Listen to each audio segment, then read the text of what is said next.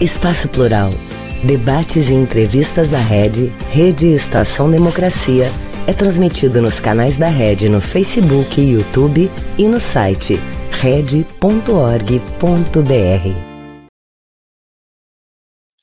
Boa tarde a todos, todas e todas.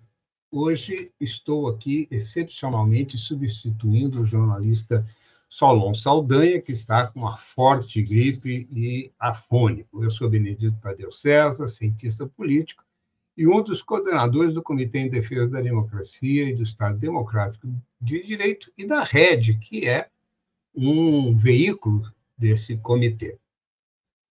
Nosso tema hoje é o envolvimento dos militares na tentativa de golpe e corrupção a necessidade e a possibilidade de punição e de reformulação de suas atribuições. Estarão conosco Francisco Carlos Teixeira da Silva, Chico Teixeira, historiador, cientista político, mestre em História pela Universidade Federal Fluminense, doutor pela Universidade de Berlim, pós-doutor, professor titular de História Moderna e Contemporânea na Universidade Federal do Rio de Janeiro, e que tem um currículo imenso aqui pelo, pelo Lattes. E o professor também, doutor Manuel Domingos, é, doutor em História pela Universidade de Paris e professor aposentado da Universidade Federal Fluminense. Ambos têm uma extensa bibliografia e pesquisas sobre as Forças Armadas e, com certeza, é, poderão trazer informações e análises muito importantes para todos nós. Eu, nós estamos aguardando, eu vou, vou dar as boas-vindas aqui ao Chico, e é, Chico, muito prazer tê-lo aqui conosco. Ah, o Manuel está entrando aqui agora. Aí, Manuel, seja bem-vindo, Manuel. É, o Manuel estava. Tudo bem? Estão me ouvindo? É, eu estou te ouvindo um pouco baixo. Eu não sei aqui, o, o Babito, que é o nosso responsável pela técnica aqui, vai poder nos dizer.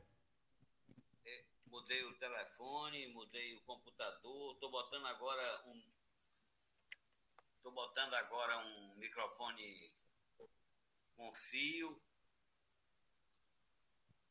É isso aí. O, o Manuel, enquanto tu se acerta aí, vamos começar com o Chico Teixeira. Chico, é, seja muito bem-vindo, suas boas-vindas aqui antes que eu faça as provocações para vocês.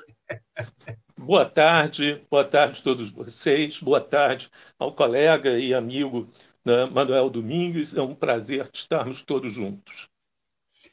É, Chico, Manuel, já conseguiste a não, conexão aí? Agora. Eu acho que melhorou um pouquinho o som, mas não muito. Deixa eu ver. Quem sabe se você consegue aumentar um pouco. Está me ouvindo? Bem baixo, né, Bábito? É, está confirmando aqui que o áudio está baixo. Melhorou? Bom, enquanto. Melhorou? Eu acho que ainda está baixo. Vamos ver se o Bábito consegue compensar aí. Uhum. Vamos ver se o Bábito consegue compensar o áudio. E, se não, é, o Bábito disse que aqui está no máximo. Eu vou é, pedir para os nossos é, espectadores aí e ouvintes que. O Chico também, então eu fico como assistente. Não, vamos ver aí se o Bárbaro consegue se acertar contigo aí. Peraí. Tá? Vamos começar aqui. Eu vou retomar aqui é, dizendo o seguinte: a, o Espaço Plural é uma realização da Rede Estação Democracia e conta também com uma série de emissoras de rádio e TV é, web e FM, que são nossas parceiras de retransmite e também é, canais e páginas no, nas redes sociais. Esse programa recebe o apoio do, da DURB Sindical, do CPE Sindicato, da CUT-RS e do Sindicato dos Sapateiros de Campo Bom, aqui também do Rio Grande do Sul. Estamos na edição 466. É, eu lembro a todos que esse programa acontece de segunda a sexta-feira, geralmente ao vivo, entre duas e três da tarde. Além disso, todos os programas, esse programa e todos os programas da Rede podem ser vistos ou revistos é, no site da Rede, que é o redorg.br. E lá nesse site você encontra também é, artigos de análise e notícias. Tá? Você que está nos acompanhando agora, ao vivo, nas redes sociais, não deixe de registrar seu like, enviar perguntas e comentários. Diga qual cidade está nos assistindo e, se possível, inscreva-se no nosso canal no YouTube e torne-se membro dele.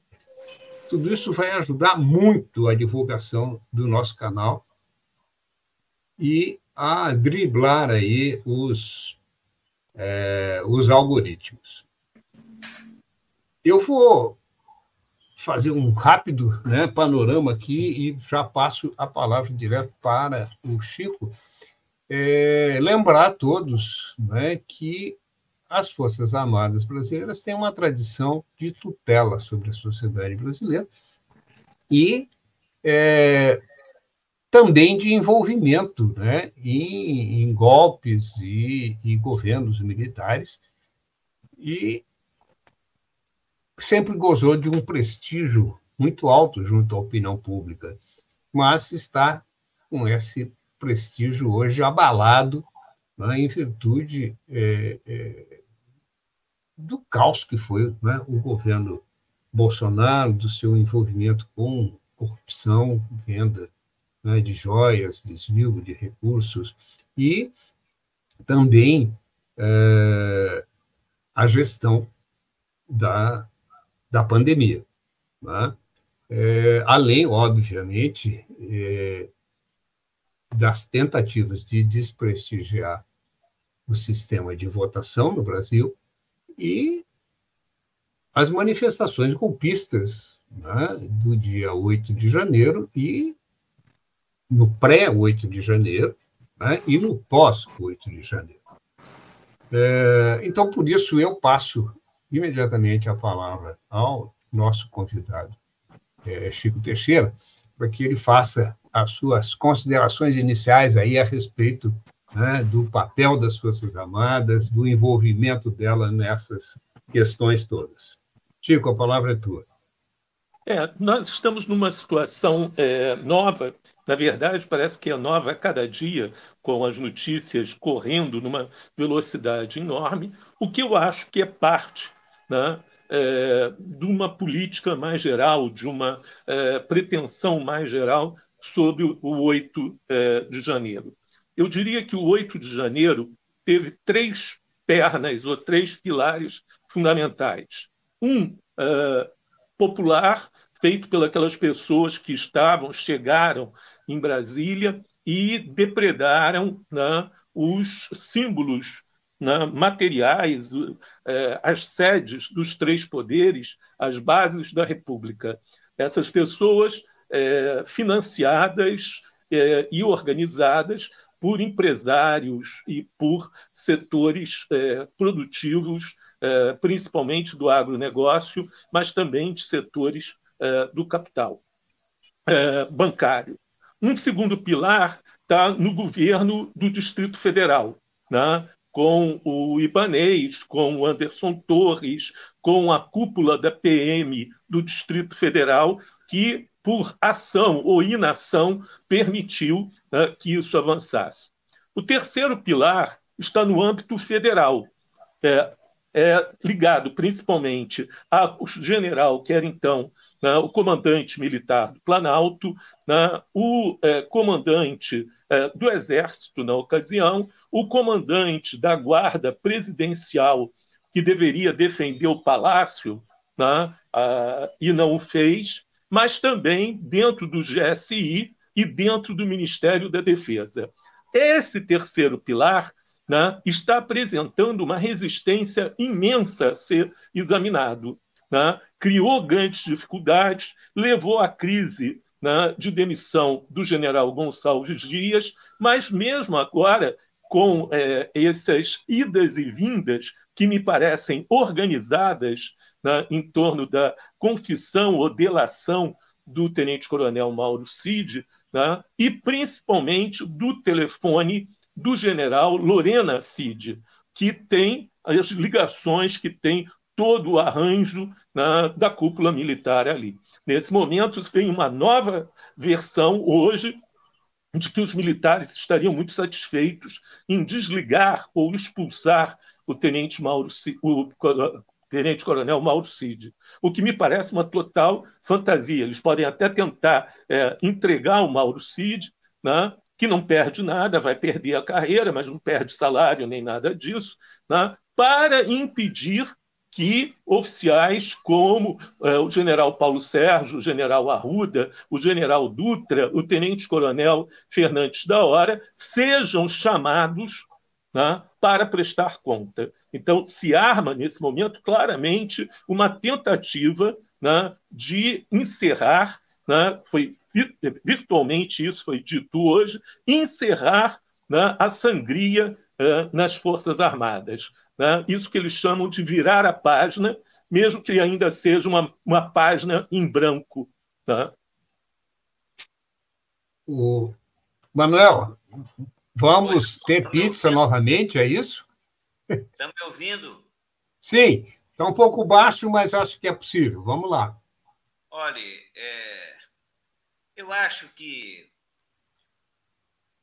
esse 8 de janeiro é um, é um episódio de um processo bem complexo e que se trata, é, no momento, é, de limpar a barra de um ator que foi fundamental nos últimos anos no Brasil, que nos levou a essa situação. O plano Gorô, a trama Guru. Qual era a trama? A trama era de reforçar o mando militar. Por que, que eu digo reforçar? Porque ele nunca deixou de mandar. Era um mando parcial. Mas ele nunca saiu de cena, nunca deixou de, de, de ditar rumos. Esses rumos, eu falo dos rumos macro, tá? Por exemplo,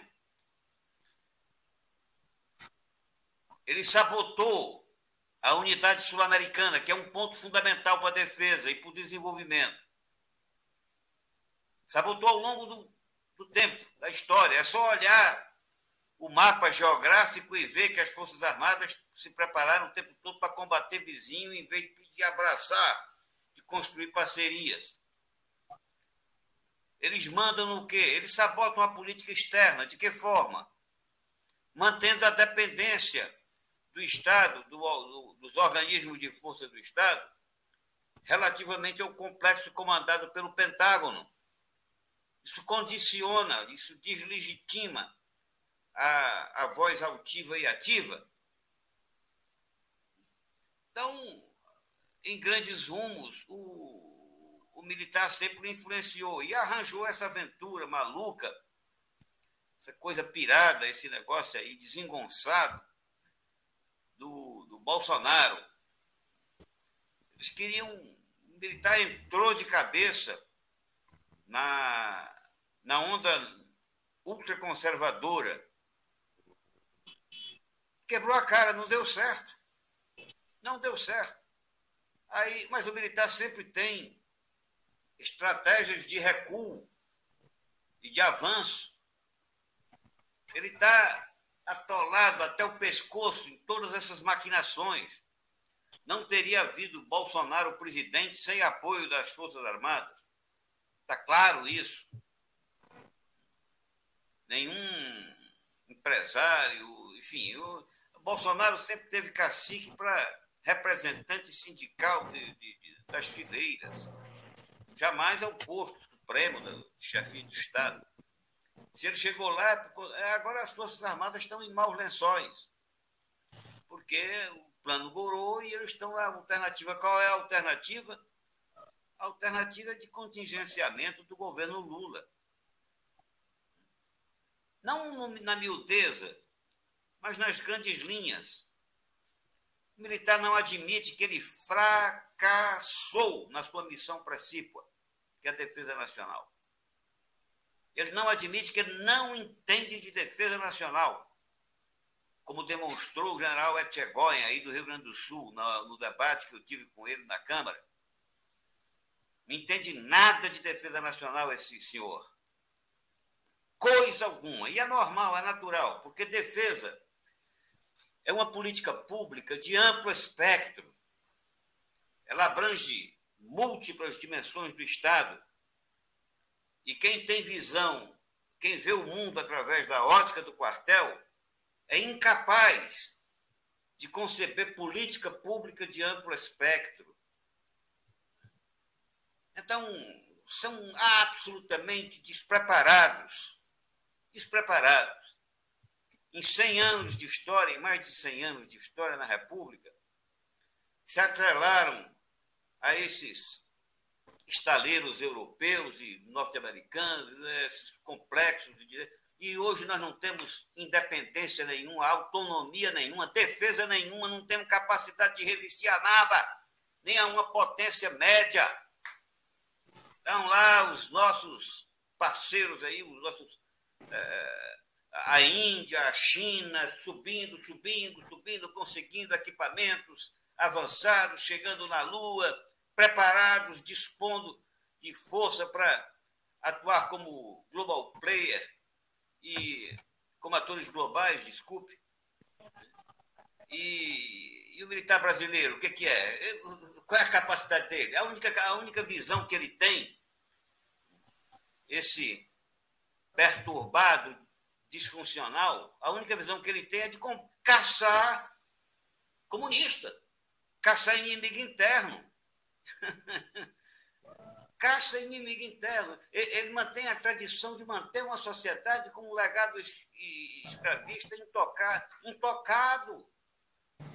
O Brasil persiste com as marcas coloniais. É só, é, tá visível Olha o recrutamento militar, como ele repete.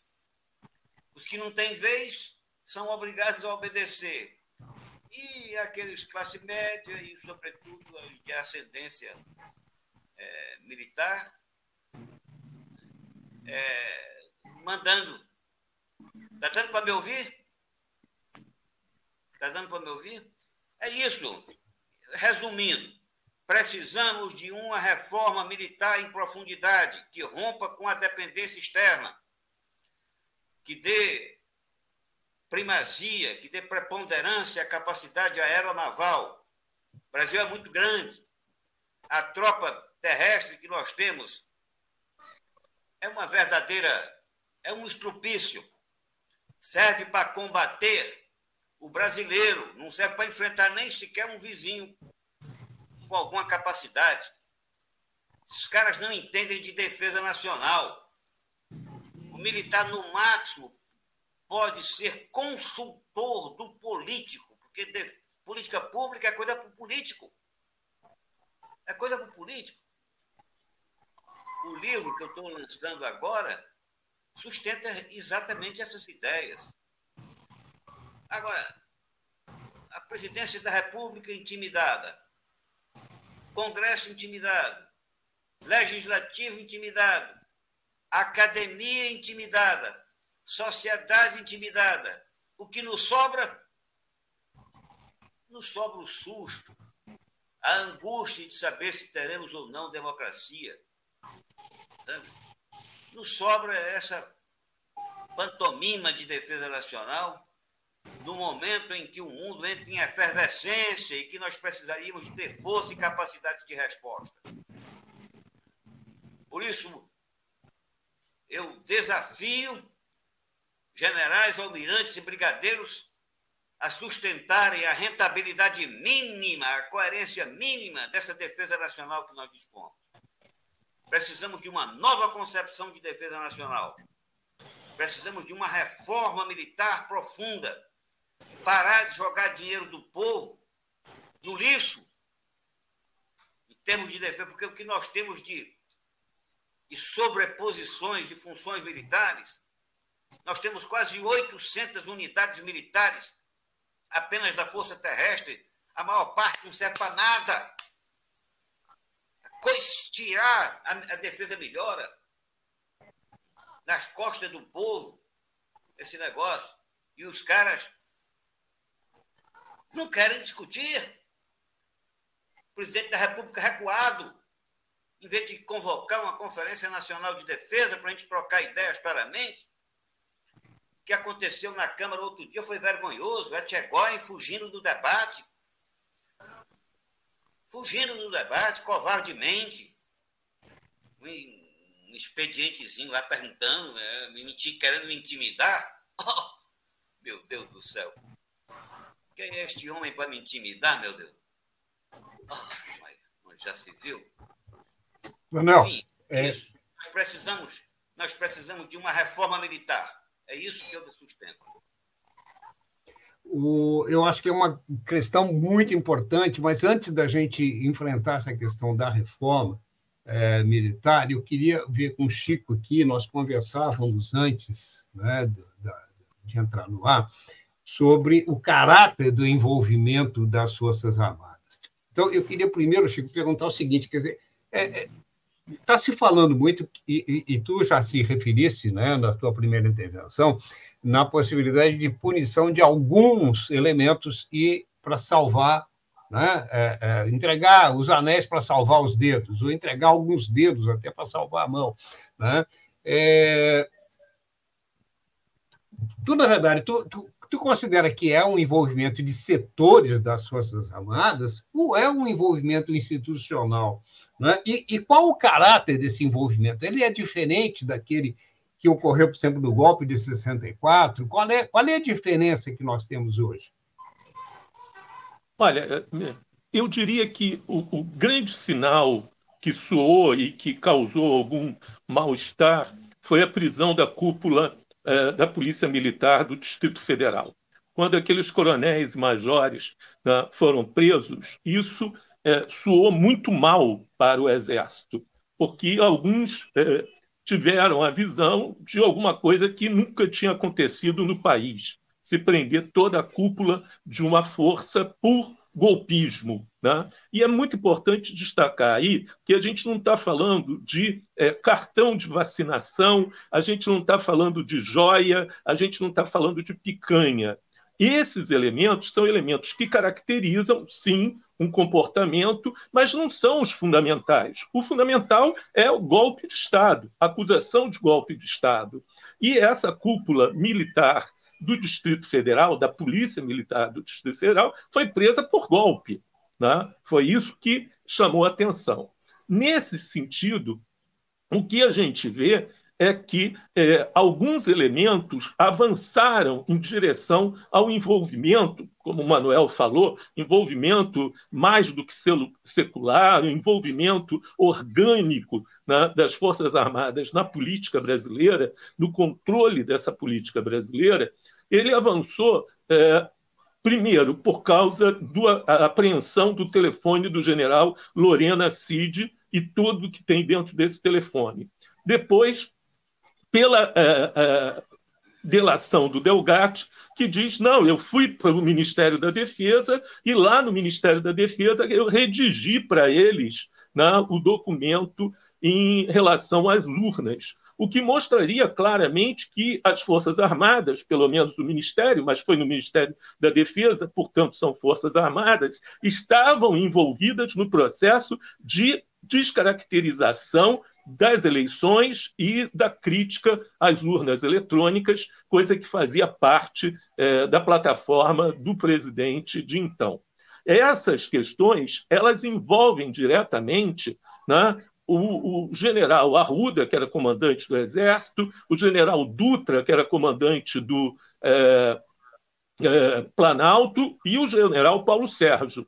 Aí que está a questão. Né? Voltamos a um ponto colocado pelo Manuel. Eles não vão permitir que esses homens sejam presos como foi presa a cúpula da Polícia Militar. Então, eles estão correndo para tentar fazer um desses recuos que foi falado para é, dizer que já resolveu o problema.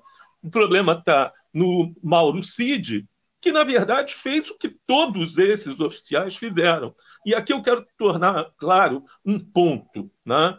Quer dizer, é, a ideologia, que eu fosse por falta de qualquer outro nome, eu vou chamar de morista, né, do senhor Sérgio Moro, né, a ideia de sociedade brasileira, essa sociologia é, é, é absolutamente depravada na, na, cabeça do Sérgio Moro sobre o que, que é o Brasil, né, isso contaminou as Forças Armadas. Né? A maior parte, mas de longe, a, a maioria dos oficiais pensam como Sérgio Moro pensa. E esse é o máximo de sociologia que eles se permitem né, nesse sentido.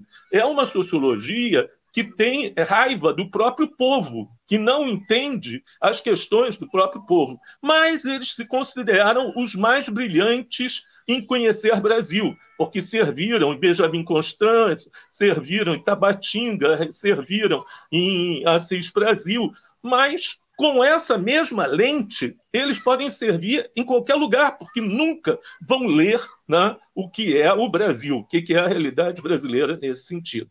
Então, eles estão fazendo um recuo para tentar é, é, diminuir os danos causados, como você falou no início, essa imagem. Quer dizer, nós tínhamos sempre como instituições mais é, respeitadas a imprensa, a igreja exército. Chico, acho que. Não, ele está voltando. Olá. É, é. Essas eram as três instituições: igreja, imprensa e exército. Notem que nenhuma delas é republicana.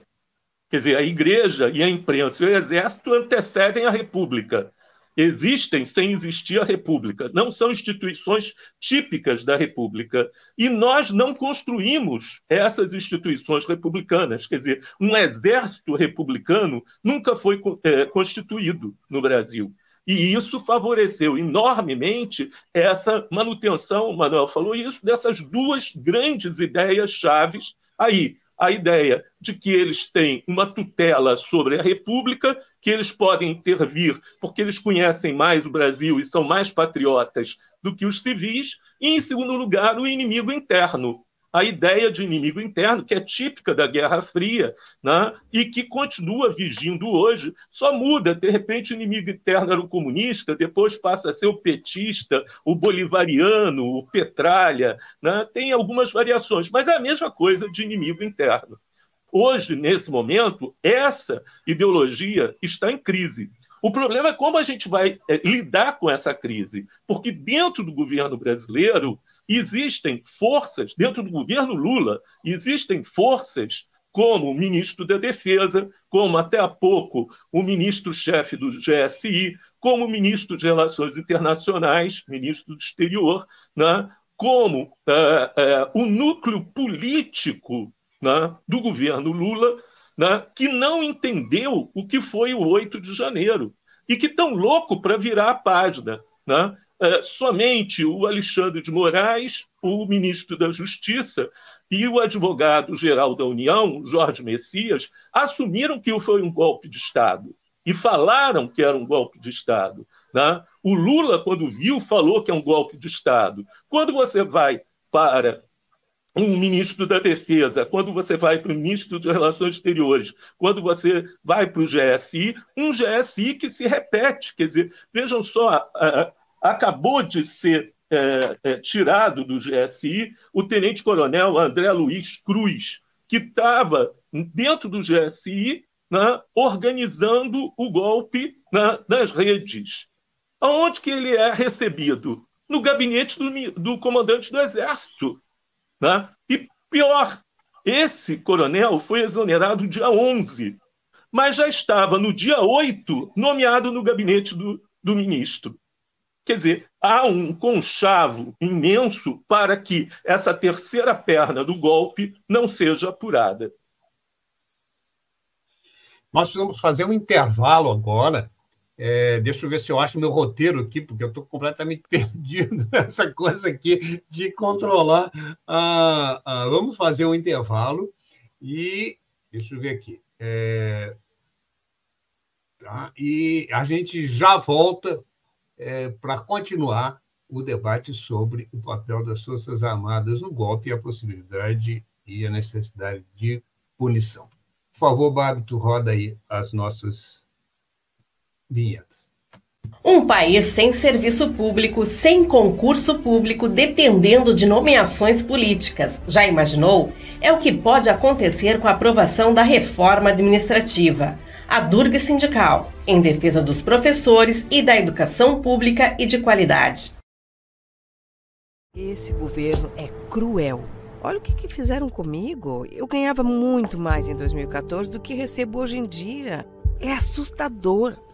Eles querem acabar com a gente. Tu viu o IP? Estamos pagando a conta mais uma vez. E isso é consequência de nove anos sem reajuste nos salários.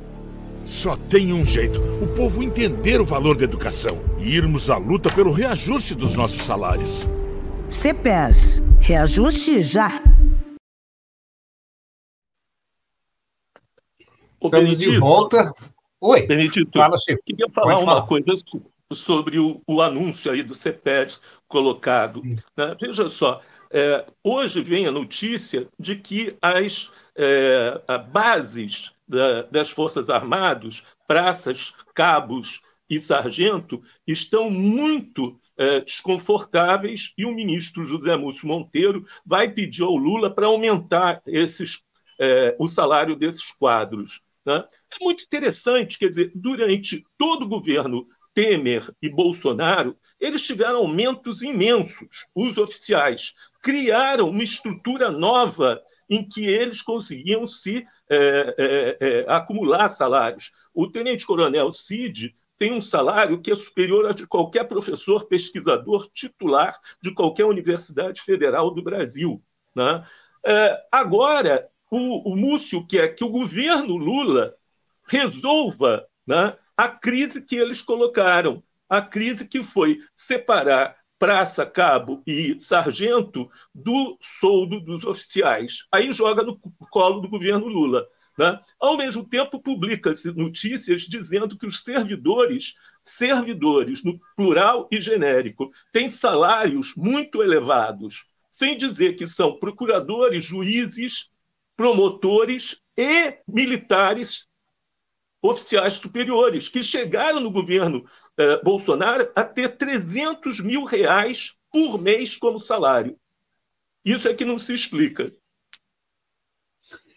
É isso aí. O, o Manuel, nós.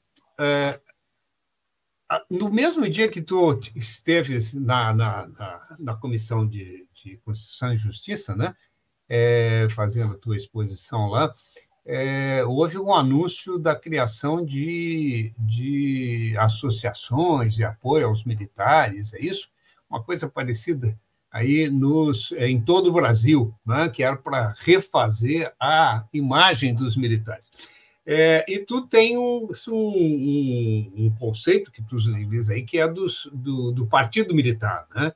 É, Quer dizer, isso seria um, um e, e, e, o Chico fala aqui agora né, do corporativismo né, da, da, das Forças Armadas, né, inclusive no plano salarial, e é, nós estamos vivendo, é, não obstante o golpe, aí, uma omissão do governo Lula, é, porque, veja, quer dizer, hoje né, essa, esse desprestígio das Forças Armadas, as pesquisas mostram que houve uma queda de 10 pontos percentuais né, na aprovação das Forças Armadas.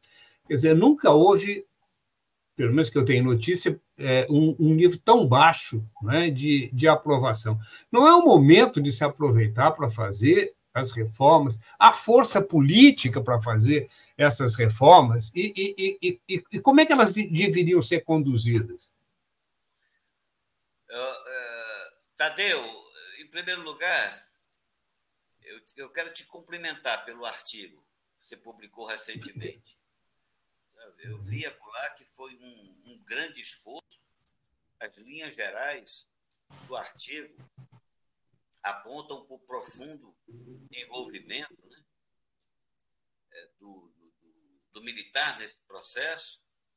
E, e, Chico, eu também queria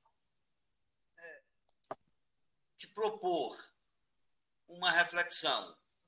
É, quer dizer, eu proponho a você, mas a, a reflexão é coletiva, né?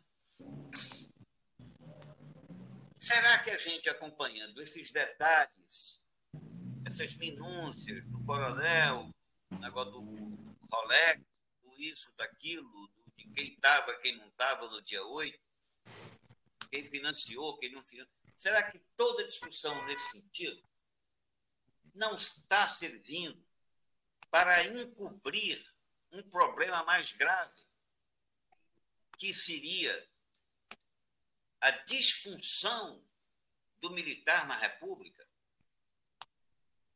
Essa é questão que eu coloco, porque é assim que eu vejo o, a família militar. Essa família militar ela vai contra a essência da defesa nacional. Qual é a essência? Qual é a viga mestra da defesa? Qualquer um pode responder facilmente é a coesão dos brasileiros. Ou não? Ou sociedade desunida se defende? A essência da defesa não é a coesão? Se é a coesão, como é que o militar vai formar uma família de milhões, sustentada pelo Estado, com visão própria, com fechado numa perspectiva ideológica, uma coisa absolutamente ilegal, por quê? Constituição determina pluralidade, coisa que o, o, o alto comando das Forças Armadas desconhece, coisa que o conjunto do militar repudia, como disse o Francisco, o inimigo interno. A, a, a Constituição repudia tal coisa. A Constituição que aceitava isso ela veio de 84. Desculpa, de 1824, que é de Dom Pedro, aquela Constituição outorgada. A permanência desse negócio de inimigo interno, enquanto isso permanecer, nós não vamos ter unidade. Outro dia foi comemorado o dia do, do soldado, né? Que comemoração é essa? é a comemoração da guerra interna. Por quê? Fica o, o exterminador dia apresentado como pacificador sacou pelos descontentes. Então, eu acho que a essência concepção da defesa nacional.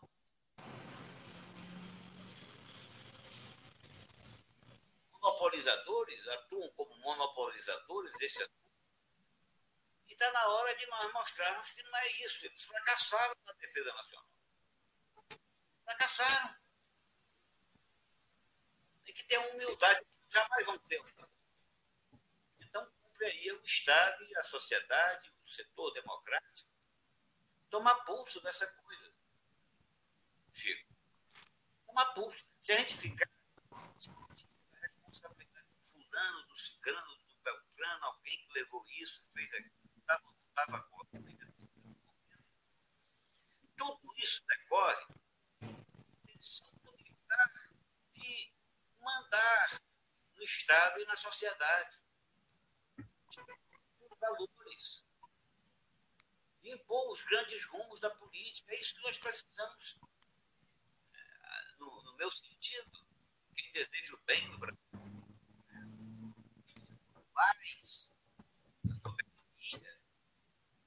precisa caindo para esse campo, aí sim, eu acredito que o, militar seja Manuel, teu, teu, teu áudio tá, tá falhando demais. Tá, tá horrível, né? É, agora melhorou. Sim.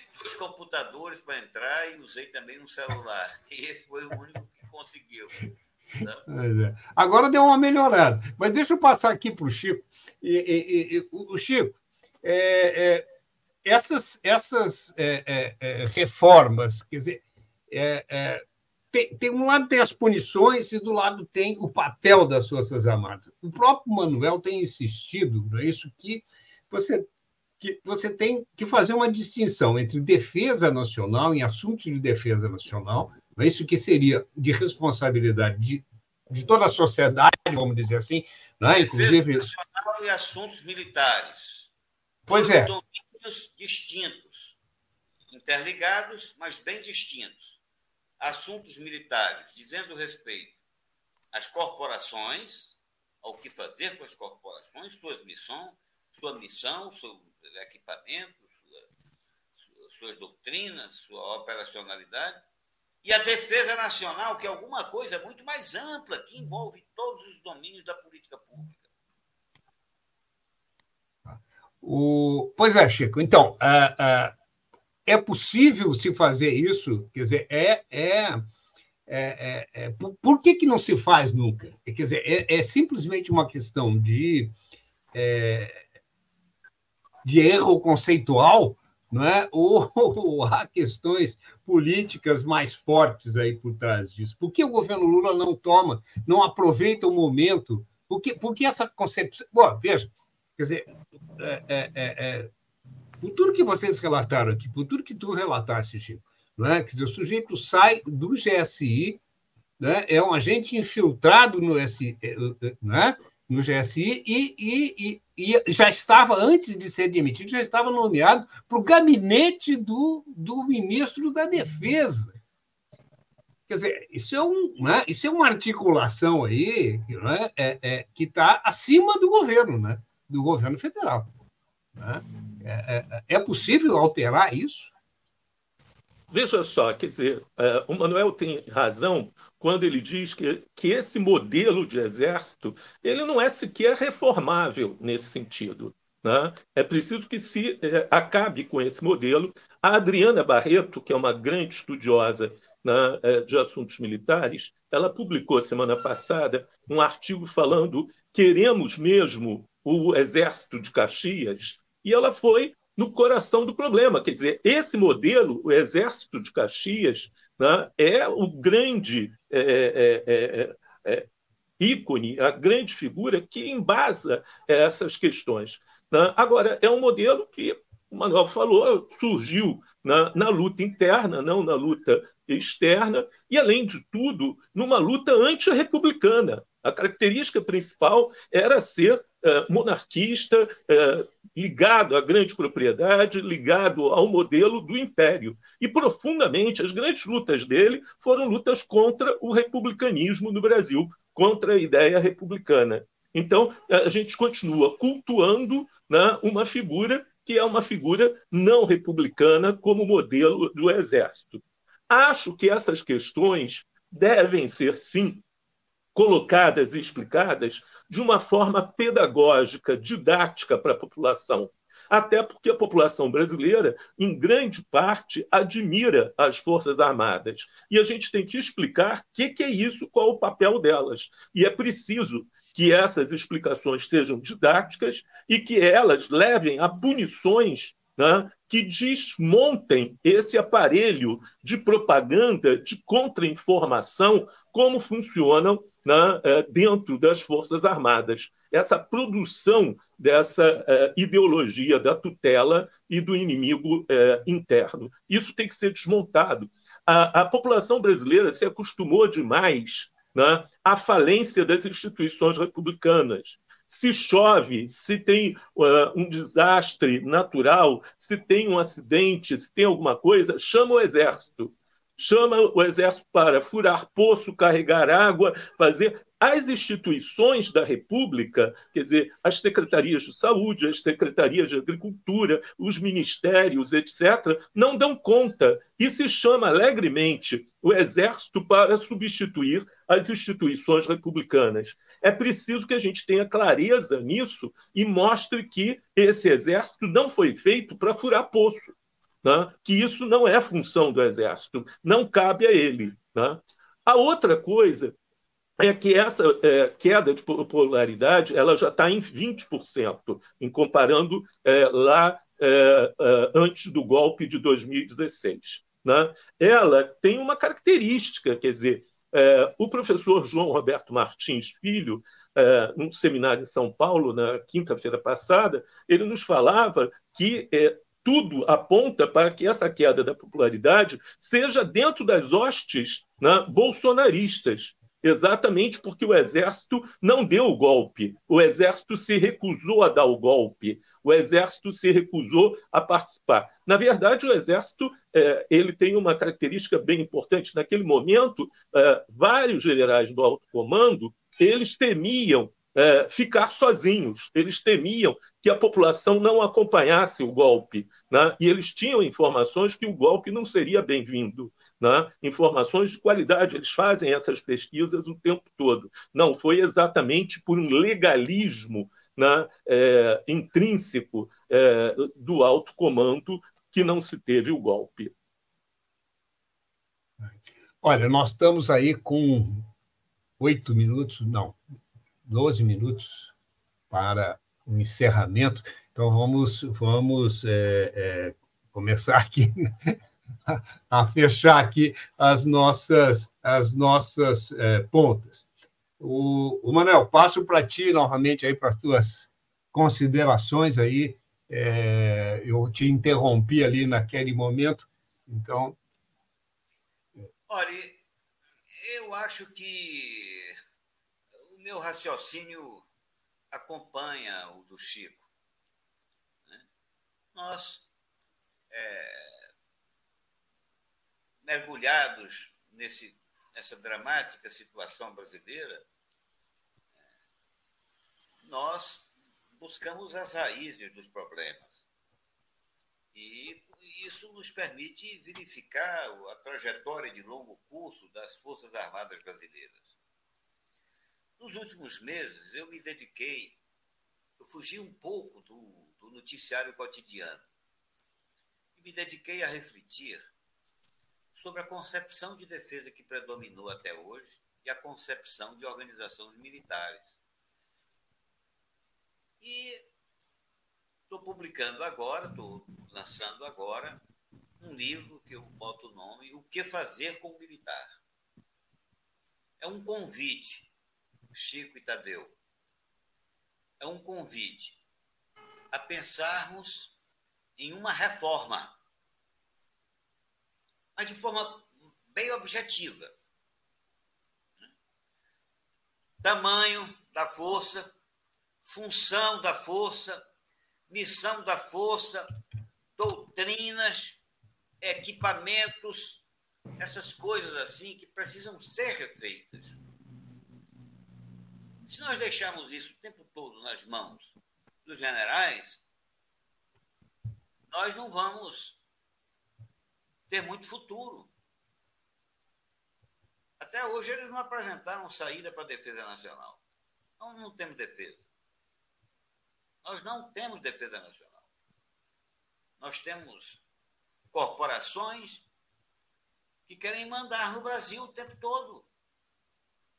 Elas são entranhadas na, no aparelho estatal.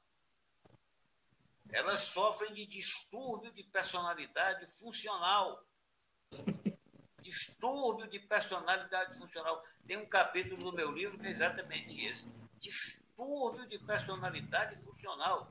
Não sabem se são policiais, não sabem se são militares, não sabem se são assistentes sociais, não sabem se são é, é, é, polícia ambiental, ou polícia de fronteira, ou polícia marítima, não sabem o que são não sabem, não estão preparados para a missão precípua.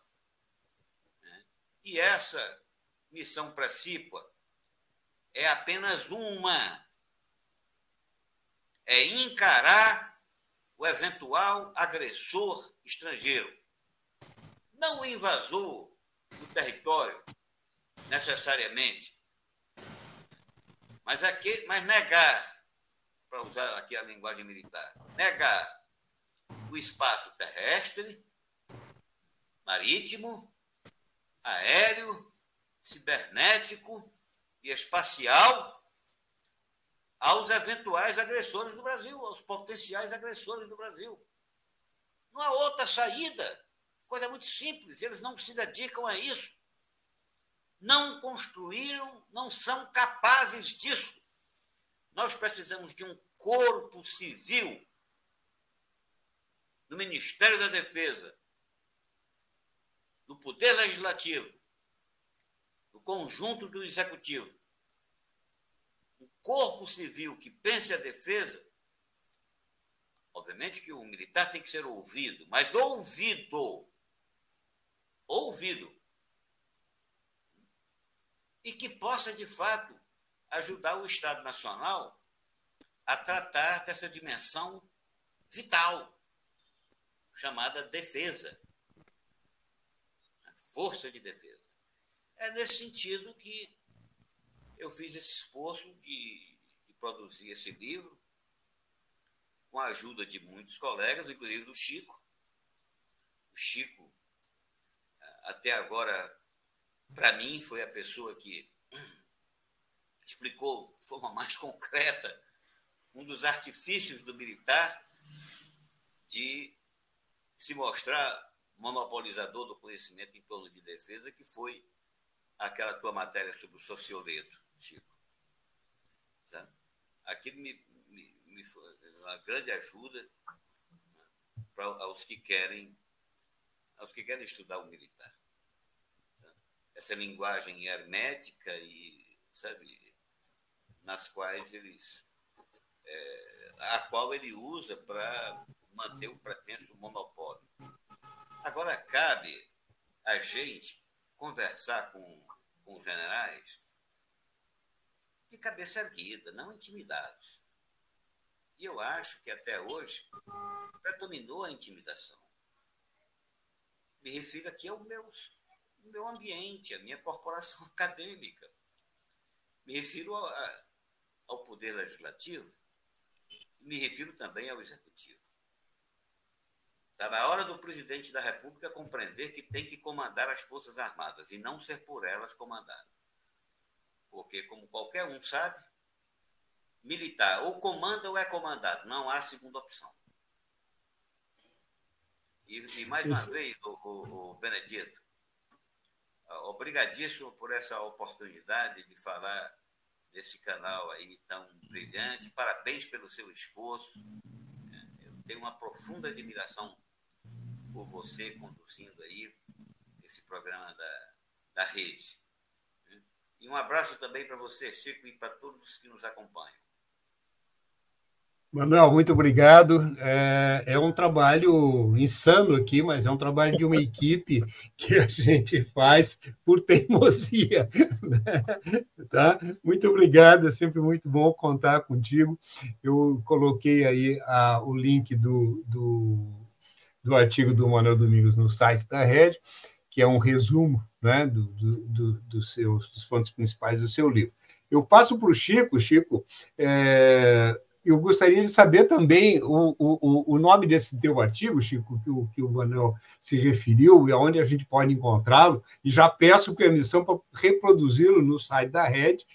E, e, e, vou te passar aqui também uma pergunta de um internauta que era o seguinte, quer dizer, dá para fazer essa, essa reforma com a... A, a, a extrema-direita tantos... dominando o Congresso? É, exatamente. Foi a pergunta que, que me bateu aqui, que eu achei que eu deveria encerrar aqui a participação respondendo. Quem é a pergunta, Tadeu? Deixa eu ver aqui. É aqui a Marlene Costa.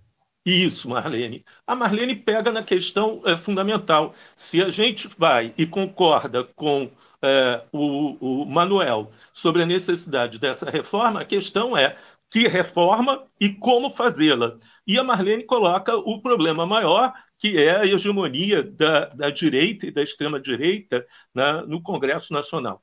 Eu vou te dizer uma coisa que pode parecer estranha. e que é, eu tenho que lembrar isso né, muito atualmente. O presidente da República no Brasil, o poder executivo, ele pode muito. Ele pode muito. É uma das presidências da República mais poderosa das formas republicanas que nós temos, que sejam presidencialistas. Né? É incrível como pode. É, ele é, tem que saber usar, ele tem que saber querer usar né, nesse sentido. Quando eu estava no Ministério da Defesa, eu tinha saído do GSI e fui para o Ministério da Defesa no governo Dilma. Né? Eu fiz uma proposta de reforma de ensino. Né? Fiz essa proposta que foi recusada em limine pelas três forças. Né? E a reforma era uma reforma lá da academia de agulhas negras, porque tem que começar bem lá na base, porque senão a gente continua reproduzindo essa mentalidade e que era uma proposta na qual se mudava profundamente os currículos de geografia e de história, o desmonte dessa figura é, mítica né, ou mistificada é, de Caxias, a valorização, né, a imensa valorização do republicanismo no Brasil. Né? Vocês veem que, atualmente, você não, não tem mais festas né, para Tiradentes. Você não tem mais memória de Tiradentes nesse país. A última, lá em Minas Gerais, o Zema falou aquelas coisas pavorosas né, de chamar é, Tiradentes de é, terrorista, etc., nesse, nesse sentido.